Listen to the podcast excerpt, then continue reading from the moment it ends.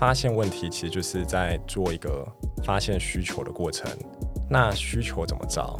其实就是抱怨声音最大的是什么？那个就是需求。找抱怨最大声的人聊。对。以前我有时候会纠结一件事情，到底怎么做才是最好的？你当下是可以解决这个问题的，它其实就是一个解决办法，只是你未来可能会发现一个更好的解决方法。大家好，我是 Grace，欢迎收听。最近工作还好吗？最近工作还好吗？是我们很常和朋友聊天的开场白。但除了好与不好以外，很多说不出口的。没有被了解的，不知道和谁说的，希望都能在这里聊给你听。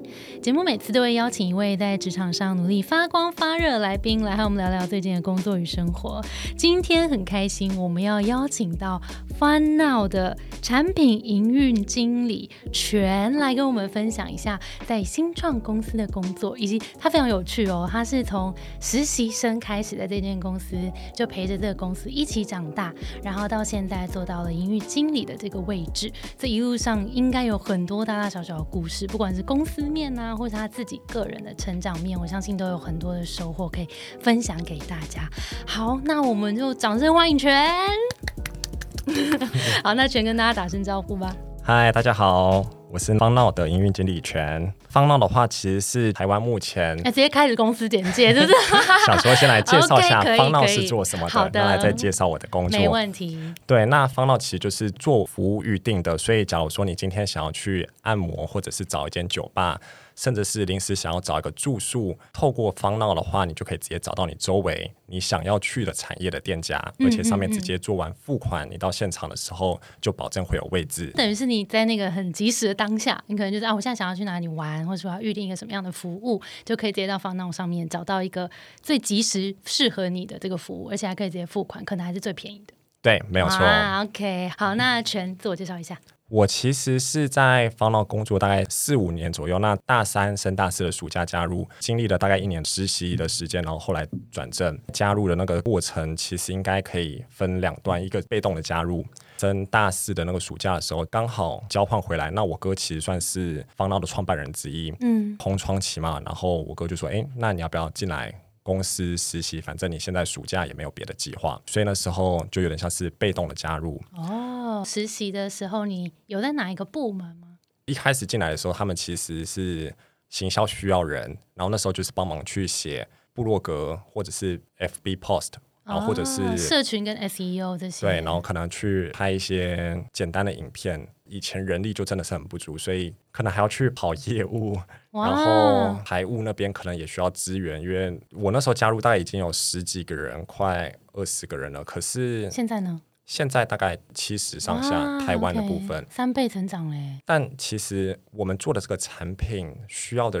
人力真的是非常的大，因为我们是做一个平台，它会需要有工程师，又需要业务。那我们对的店家数多，所以营运的人也需要，那也要让这个市场看得到，所以行销人才也会需要有。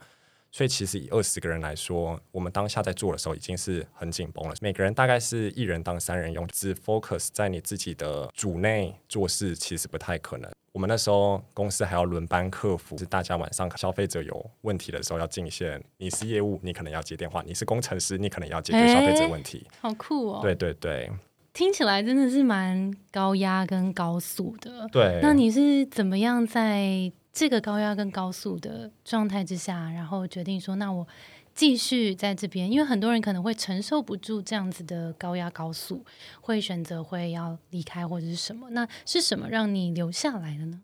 其实就是现在可能有一些听众是大学生，然后有一些可能是出社会的人，那时候其实有一个很明确的感受啦，就是有时候。大学的时候，你可能在做一些组内报告，或者是跨系选修，你会跟一些不认识的人合作。然后有的时候你会遇到一些做事情就只是讲求做完的人，即使是很想要把这一门课修好，可是那可能就只是你自己的一头热。但在方闹就比较，你能感受到大家是会一起有一个梦想，就是希望把这个产品做好，赶快让大家认识我们，然后我们也对大家就是很想冲。那那个氛围。大家是有共同目标，在为一件事情努力，所以那个一对比下，你就会觉得说，哦，这个环境是值得去珍惜。这样。哦，那你还记得那时候你刚进来的时候，小菜鸟的时候，有没有发生过什么印象深刻的一些糗事啊，或是挫折的事情，有一些有趣的故事跟大家分享？准备要毕业那段时间，方闹刚好有接到一个很大的活动，叫做 Unite with Tomorrowland。如果是现在去欧洲的话，它就是一个全球最大电影派对，然后它会连线世界各国。当时它其中有一站就是在台湾，然后我们那时候是在当这个活动的售票单位，这个活动办在。意大，所以我们在七月之前的时间，就是在一直帮他售票、售票、售票、售票，大概四个月左右。当时接到的时候是非常期待它发生，而且我们都已经决定说，如果活动当下的时候，我们要一起去这个活动玩，就高雄玩一遭。对，而且我们四个月其实是非常期待这件事情发生，然后我们一直在准备售票的过程中，都完全、完全、完全的没有问题。可是。那个活动好像是七月二十九号的时候，我们在七月二十八号的时候到了高雄。当天的时候，高雄政府就是宣布说要停班停课。那一天是台风天，天，对，所以在那个过程中，其实你是好不容易接到这个活动，谈下来这个活动的售票，然后你也卖了四个。多月的票功亏一篑，对所有的 operation 的这种什么寄送票，一个停办，你就是全部都重来，开始处理退票。天呐！然后客服电话被打爆，现场安抚消费者。所以有人也跑到现场，可能没有收到通知等等的。我们活动是下午三点的时候开始，早上的时候还进线客服说：“哎，这个台风应该没事吧？”然后十点前我们还跟消费者讲说：“没事啦，没事啦，都还没有公布。”然后他到高铁上的时候，突然收到已经取消了。那然后我们就要开始安抚这所有的人，真的是计划赶不上变化。所以最大的一课就是要找到雨备，是吗？好希望他可以把雨 好像不行哦，台风也跟雨备没有关系，台风就是台风。对，政府不让你办，你真的是不能违抗它，真的是功亏一篑耶！四个月心血直接丢到水沟哎。对啊，然后你后续还要处理很多客服上的情绪，跟之前卖的票一一要处理掉。天哪，这好值得大醉一场哦！我们所有人都。下去 这一段的经历，有任何的学习或者是一些什么样的心得吗？就觉得台风不要来，故事分享给大家了。这个 就是一个功亏一篑的故事，准备再充足，有时候也不一定老天会让你把这件事情做成。你说你一开始实习是从从行销开始嘛？嗯，那后来有到别的单位吗？然后最后是怎么样到营运这个部门的？当下其实有很多制度是在建立的过程中，我们很多东西其实很突发炼钢，什么表单啊，或者是合约进件流程，各式各样的事情，其实嗯，还不像一个大公司一样是很有体制的。所以当时就是知道说，营运这段需要被帮忙的东西很多，而且人力很吃紧。然后我自己觉得说，如果我现在去帮忙这一块的话，可能对公司的价值是蛮大的。嗯，因为相对于我们其他的业务来说，他们可能更老练。谈的效率更高，可是对于处理营运来说的话，我自己觉得我可能是相对于其他人是比较有机会把它建立好的，嗯嗯，就真的是一直做到现在。而且自己做的好像也没有很排斥，因为 在这个过程中，其实你会发现，当你没把一个制度建立起来，或者是流程做好的时候，对于大家营运的效率是明显感受到的，就是大家对于一些很 routine 的事情的时间成本会明显的降低。没错，其实我想要回应一下，就是关于营运这个之于公司的定位，其实很长。我们在聊工作的时候，好像很多人都会说啊，行销啊，业务好像很站在前线去跟不管是消费者。沟通或是客户沟通，好像是一个比较容易被看见的角色。然后，譬如说业务又直接带钱进来啊，等等的。然后，呃，行销可能会有一些曝光啊、宣传啊，是很容易那个表现，好像是蛮容易在公司里面被看见的。但其实营运在公司的角色里面，很常是呃默默把大家这些流程做优化。但是其实我自己营运公司之后，我就发现，其实营运做得好，其实是一件非常非常重要的事情，因为它一旦把一个流程简化流程优化，它增加的那个效能是真的是用倍数在成长的。尤其是像呃公司体制一大，然后你的消费者基数一多，那个营运一旦是有力量的时候，它的引擎是真的是加倍的在成长。所以其实我也想跟全好好聊一下，说你自己在营运里面有四五年的经验了嘛？你怎么看待营运这个角色？我自己现在把产品营运的定位，就是定在说，产品与市场对接所需要的一切业务都是产品营运。与市场对接就有包含我们需要与店家签合约嘛，所以合约流程；我们与店家需要进行拆款，所以账务流程；我们需要与政府去申报营业税相关的一切东西，这种发票处理的事情，它也是一个流程。嗯。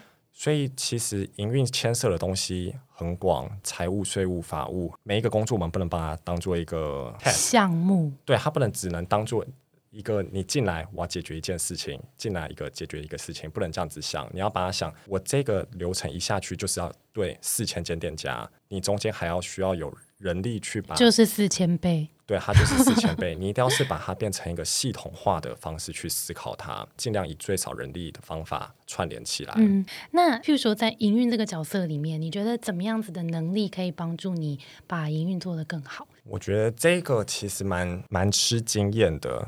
我觉得做营运有点像是在做试错的过程。做营运的当下，你会发现你自己其实公司成长的速度很快。你要去追公司的成长的时候，你要一直推一个。今天我们开了一个新的业务线，我们马上就要生一套流程出来的时候，第一次绝对是不会那么顺的，在摸索的。对，所以你当下一套流程推出去的时候，它一定是会被各个部门说：“哎，怎么改怎么改比较好。”嗯，可是你第一次不知道嘛？你就把这个流程推出去以后，但是你未来就会在这个过程中踩到了坑，你就会变成你的经验。未来的时候，你可能在一个新的业务先出来的时候，你就可以知道说哪些坑是可以避免的。嗯，所以如果说要特质的话，我觉得你可能试错吗？你要勇于试错，且你要对现在做的事情要有一些热忱。以前的话，我可能就是被公司的工作氛围给渲染到，所以我觉得。当下的热忱会让我觉得说这些事情好，虽然不顺，但是我很愿意去做这些。嗯嗯。那我当下做了这些，我自己知道说哪些事情是可能可以被优化的，我把它记下来。嗯。那它变成我的经验以后，它就会被慢慢的累积起来。所以这个就是，如果对某些事情没有热忱的话，然后要去做这个角色，你可能会很短命。对，因为不是说你一进来就可以马上做的很好的，它是需要蛮长时间。慢慢培养出来这些经验。嗯，我其实听试错这段超有感的，因为其实我觉得。不只是营运啦，其实试错这个概念也蛮能够套用到各个不同的角色里面。那当然，营运可能尤其重要，因为其实像我们最近也在做一些不同的流程的建立。那其实现在有超多第三方服务的，有时候是我们自己原本的流程是这样走，但是其实有一些可能更便捷的方式，或者是其他的服务整合进来的时候，你可能是两倍、三倍的速率在增加的。所以其实有时候是这些方法。就是没有一定要怎么样做，但是如果有一些更好的方法，那就是营运可以纳进来，组合成最适合我们公司营运的一个方式。对，所以其实以前我有时候会纠结一件事情，到底怎么做才是最好的。但是其实很多事情是你当下是可以解决这个问题的，它其实就是一个解决办法，只是你未来可能会发现一个更好的解决方法。嗯，对，所以你不要纠结说。当下一定要直接把这件事情做到完美，因为其实你当下觉得最完美的事情，假如说公司一个业务上想要做调整的时候，流程仍然是会被变更的，所以他先做得过就好。但你未来如果在做其他事情，发现有更好的方法，你可以再回头优化它。嗯，所以弹性其实也蛮重要，对不对？对对对对对。因为其实很多人都会说，呃，做营运啊，好像是要有细心的特质，你同意吗？我觉得细心很看公司，取决于你们公司的那个弹性程度，它到底包容程度在哪边。可是我觉得以营运本身，像刚刚讲，我们的工作包含了财务与税务，我们要想办法做到百分之百的精确，百分之百的准时。对店家的账，我们不能延迟，而且我们出的账一定要是完全正确。我们跟政府报的税也要是完全正确。如果是以这个角度看的话，那细心就是必须的。可是不一定所有的事情都是你当下就可以直接把它想到完美，所以它仍然会有一部分的错误。我觉得细心以外的话，是你要知道那个弹性在哪边。当你发现问题的时候，他要怎么去做调整？我觉得这个相对反而比较重要。哦，所以如果你可以兼具细心跟弹性，其实基本上就会还蛮好的，是这样吗？对啊，OK，好，那在全的经验里面，因为其实处理流程的问题应该会蛮长，会需要抓错，就发现哪里错了，或是哪里需要优化，然后再去跟大家一起协同，大家一起来优化这个过程。所以这中间其实有蛮多的关卡。第一件事情是先发现错误，在你揪出来之后，你可能有一些方法，你要先去优化这个流程，解决这个问题。还有第三个步骤也很重要，也很难，是你还要说服整个团队陪你一起把这个整个流程走过。因为这些如果他们不走，其实这个流程在那边它等于空的，就是没有人在走这个流程。所以这三个步骤其实都蛮难的。处理整个流程的时候，可以注意哪些事情？第一个有点像是以前我们商业竞赛的时候，其实以前有听过一个老师讲过一句话：发现问题其实就是在做一个发现需求的过程。今天假如说我们要推个新服务，它其实我们要第一个要找的就是看需求在哪里。那需求怎么找？其实就是抱怨声音最大的是什么？那个就是需求。所以其实就跟去找抱怨最大声的人聊。对，没错。所以就像刚刚讲说，流程优化到底从哪个环节开始做起？你看哪个环节被抱怨的声浪最大？嗯，这个最就最直观，这个一定是你优先要去处理的地方。那要怎么样把这个流程做顺的话，它可能就比较好的话，你可能需要一点产品思维，尽量以系统化的方式去做。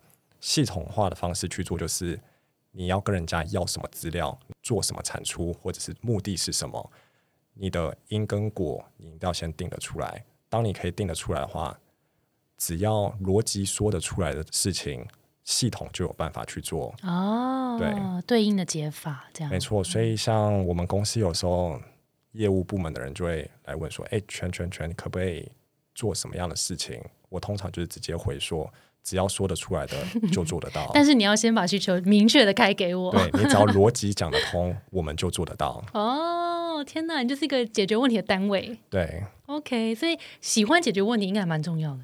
你只要感受得到他们被解决问题的快乐，其实 就可以知道说、啊，这个很不错。哦所以你的成就感来源是这个吗？这个其实还蛮大的。除了这个以外，还有啦，还有什么听到朋友称赞方闹，我自己也会很开心。有人在使用的话，啊？OK，一个是解决大家的痛点，然后另外一个就是满足大家的服务，有满足到大家的需求。哦，这个产品本身有服务到大家，你会觉得蛮有成就感的。对对对对对，哦，好，很多人一样会有这个问题哦，就是产品经理和营运经理有什么不一样？嗯，我觉得他管理的东西比较不一样。产品经理的管理对象就是我们的产品，它可大可小，它可能就是今天他要负责去做需求的收集，然后进行内部资源的整合，去安排产品开发的排程等等的。它是比较像是对我们公司的产品去做一个负责，就是产品要做得好，那他应该要去做哪些业务之类的。产品营运的话，管理的东西就不是产品了，它比较像是刚刚说的，我们产品要跟这个市场对接，衍生的这些事情，你要怎么去管理它？所以像流程就是产品营运里面管理很重的一环。那我的职责可能就是加速公司的效率，而不是把产品做好。嗯，对，所以我们两者之间比较大的不同，我自己觉得就是管理的面向不一样。嗯，所以产品是比较管这个产品可能一些 feature 啊，或是呃产品面的东西。那营运可能讲的简单一点，它可能是把各种流程可以让所有的运作都在更顺利，所以是比较偏流程的。对那全其实，在毕业之后就是待同一间公司嘛，对不对？对，那你可不可以跟听众们分享一下，呃，以你这样在实习，然后在同一间公司待大概四五年的时间，你觉得呃这个选择是好的吗？虽然我知道你可能没有另外一个对照组，但是呃，也许可以跟大家分享一下，如果是这样子的职涯历程，你的感受跟发现是什么？好吗？我自己其实也在想这件事情，因为其实我自己也没有去过别的公司工作过。然后我其实之前有在思考说，我有没有要去转职，去看看一下更大的环境。有的时候，其实自己在做流程的过程中，我自己就会反思说，如果我今天是从一个比较大的公司，然后吸收了很多经验，看过各式各样的公司流程的话，那这个时候我再进来方闹，是不是一切又会不一样？会不会我可以把别人过去的经验带进防脑里面来？以前可能会有这种想法，对，这个就是一个我自己不知道也没有去看过的事情，所以是好是坏，我其实很难断定。可是如果有机会或者能做选择的话，其实我自己觉得先去大公司走一走，再来新创，可能也是一个很好的选择。嗯，对，我不排斥这样子做。那你看待你现在的选择，你可能觉得，哎，也许有那个方向也不错。那现在你这样自己走过，你觉得有好的地方吗？我觉得方闹很好的地方就是我们的文化就是非常的开放，我们非常的扁平，所以你能做各式各样的尝试。我们的 CEO 他以前也讲过一句，就是他自己也是菜鸟 CEO，在新创的路上，大家都是新人，每个职位大家都是新的。他好就是好在说，当你自己有想要做的事情，或者是你对任何一个领域想要做一个更深入的学习的时候，这个地方完全不会去限制你。所以我觉得我自己的跨领域的能力，也是因为在这个环境下慢慢被培养起来的。如果我今天是去一个比较大而且专业的公司的话，那他可能就是走的比较窄，但是走的很深。嗯，他可能也是好的，但是我觉得我现在很广的这种能力，其实是公归于防脑这样。嗯我觉得其实全刚刚提到一个也很棒的观念，就是其实跨领域的能力不一定要跨不同的公司，或是一定要去跨到什么不同的产业，才有办法累积跨领域的能力。即使在同一间公司，你可能也会因为跟不同部门的合作，或者是说你有负责不同的专案，或者是你甚至是有一些部门的轮调等等的，就是这些机会其实都是很好的学习机会，然后去看看别的部门怎么做事，然后我们以后你不知道你接下来的职涯可能会往哪个方向去，但是也许在这些不同的经验里面，你都可以 pick up 一些新的技能，或是跨领域的技能。那最后你可能会发现，哎，这些东西好像可以组合，然后可能就会组合成我现在的技能。对对对对对对对对，OK，有的时候多看别人做怎么做，有的时候也会吸收进来，对吧、你有没有在实际的工作经验里面有一些前辈啊，然后让你有一些学习的？呃，像我们 CEO 他就是李长博，每一件事情他都会去管，但是就是他管是说他可能脑袋里面他已经知道说这件事情怎么做了，所以他就会直接去教你说，哎，这样子怎么怎么做可能会比较好，但是你要不要这样子做是你自己决定嘛，那是他的方法。然后像我们之前的他那时候应该算是客服主管。大成哥，怎么讲我？要感谢大成哥，对啊那开始作业颁奖感言。呃，身段柔软，手段精明吧，就是对于待人哇，哎，这句话很对厉害，。他就是跟消费者的应对进退，你就会知道说，哦，真的是会被他弄得服服帖帖。哇，有的时候都会聊怎么样去捧客户，或者是跟他同一个鼻孔出气之类的，他就会跟你分享很多的技巧。嗯或者是我们有一些人啊，就是有一个主管，他叫 Ken，他就是把我们公司的文化很体现，就我们公司有一个文化就是要很直接，be direct。那他就是绝对不会隐恶扬善，是非对错很明着讲，我们就是对事不对人。那这个也是我觉得蛮不容易的事情。每个人其实都有他的优点，甚至是我们业务，有时候我都会去他旁边看他怎么跟店家讲电话，他就是真的也是掏心掏肺，在旁边也大概可以知道业务怎么说服客人？对他的业务能力，其实就是取决于你跟他人建立信任的过程。你如何建立信任？你如果知道怎么做，那你业务能力基本上不会差。所以的确很多很多这种学习都是从跟大家的日常工作来的，对不对？嗯，哇，好诶，听起来里面神人很多。那如果想要跟你们一起工作，你们现在有在征才吗？有有有，我们现在真才真的非常多。真的吗有哪一些？各个产业的都有就像我们工程师招很多，然后我们的呃业务也有在增人，或者是行销领域的人也有在增。所以呃，反正如果你今天是想要转换跑道，然后你想要去做一些呃 coding 相关的工作，我们这边有。